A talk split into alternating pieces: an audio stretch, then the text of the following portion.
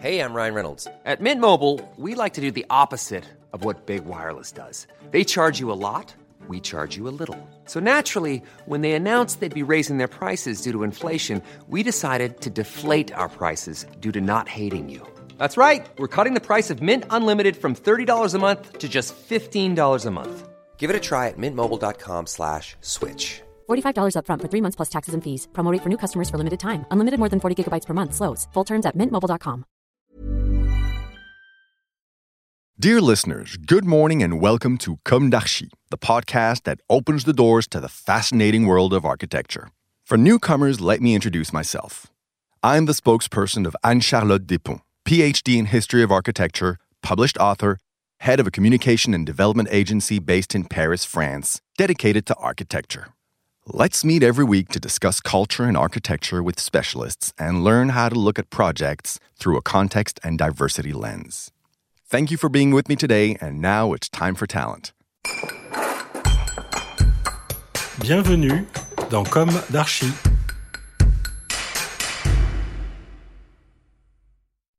Hello, everybody. Hello, Ingrid Taillandier. Bonjour. Hello. Thank you for being with us today. You are a French architect.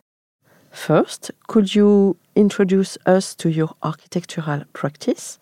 Then, could you develop more about your career in France, your focus on density, and the Allure project? Thank you for inviting me. I uh, created my office in 2006, and before that, I, I was uh, graduated from Paris Belleville and from um, Columbia University. I won my first competition for a public uh, construction contract of a small building of seven social housing units in Paris. The same day, I gave birth to my first daughter. and uh, in the same year, I also became an associate professor. So 2006 is an incredible year for me. Then I went on to build a second building, 14 housing apartment, then 28. Slowly, I've been able to build more and more, and finally now I'm finishing a third tower of 50 uh, meters high. So these um, 15 years of practice gave me the, the opportunity to work on major themes that, and subjects that I, I really uh, appreciate working on, like density. I was the curator of an exhibition about the invention of the European Tower at the Pavillon de l'Arsenal in Paris that helped the mayor of Paris at that time to uh, to get a higher maximum height in five different places in Paris. And uh, this question of density, the question of uh, being able to give qualities to collective housing, and also the question of materiality, which is important for a building to last long. I believe that we can propose good design and well being for all through our housing project. I believe we build for the people, for the inhabitants. Our building, in a way, play the role of transitional spaces between the public space, the street, and uh, the more intimate private space of the apartment. A building, in a way, is a small community in itself. With our architecture, we can offer spaces for people to connect with each other. I always start from the inside, from the quality of the apartment, but also of the quality of the common spaces.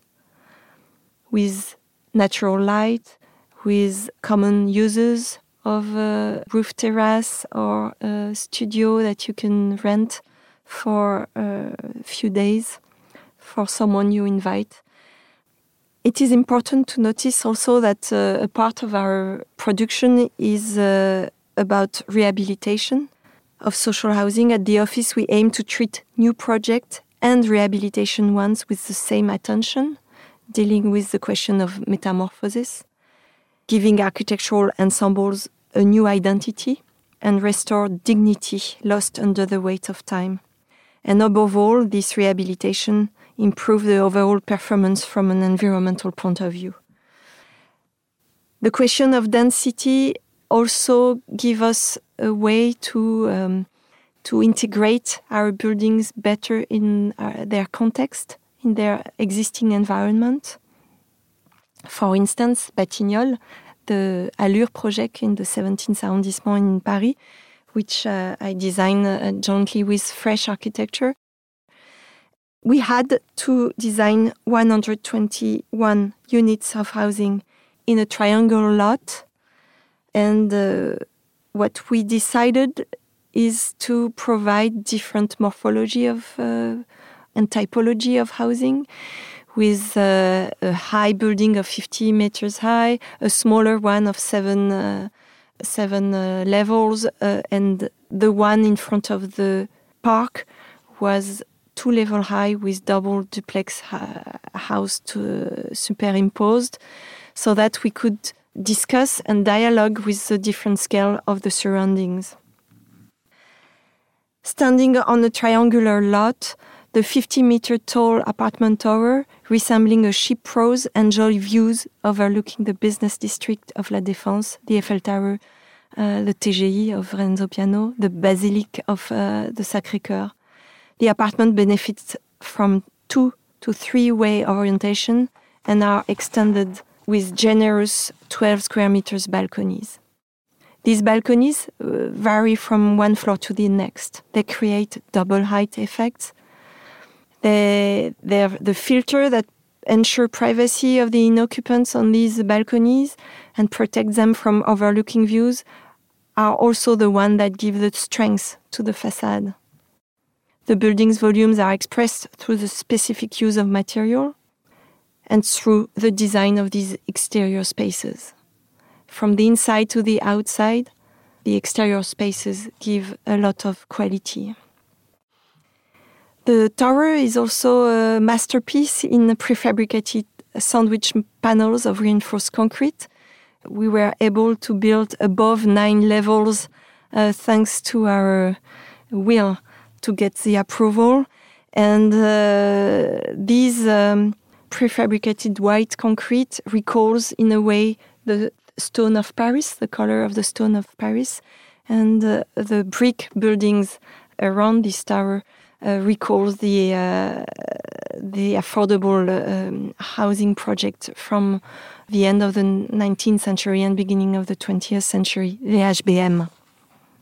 Common areas, uh, as I was telling, are the studio and the kitchen club on the exterior of the first floor.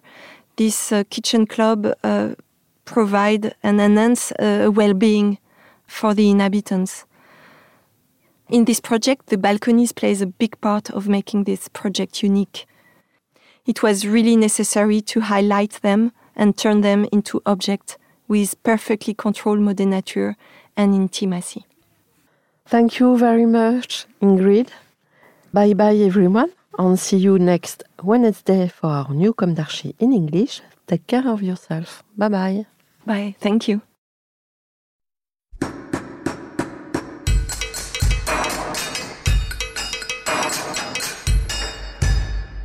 Thank you for listening. Don't forget to tune in to our previous content on Instagram at Comme d'Archi Podcast. If you like it, make sure to promote the podcast by giving it five stars on Apple Podcast and adding a comment, or on any of your favorite podcast platforms.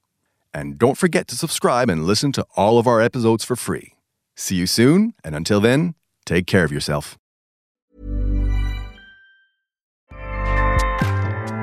ACAST powers the world's best podcasts. Here's a show that we recommend. This is Roundabout Season 2, and we're back to share more stories from the road and the memories made along the way. We're talking rest stops, if we're stopping to get gas. You will be timed. you will be for sure. Misguided plans. I grew up in the city, so I have like, you know, a healthy fear of real extreme darkness. this was like wilderness. A lot of laughs. Y'all weird, but you, yeah, you, you were different. Like you were real different, bro. I can't really put my finger on it. And so much more. Just goes to show that unexpected yeah. things sometimes are the best when it comes to a road trip. Roundabout Season 2, presented by Nissan, is live now with new episodes rolling out every Thursday. Listen and subscribe wherever you get your podcasts.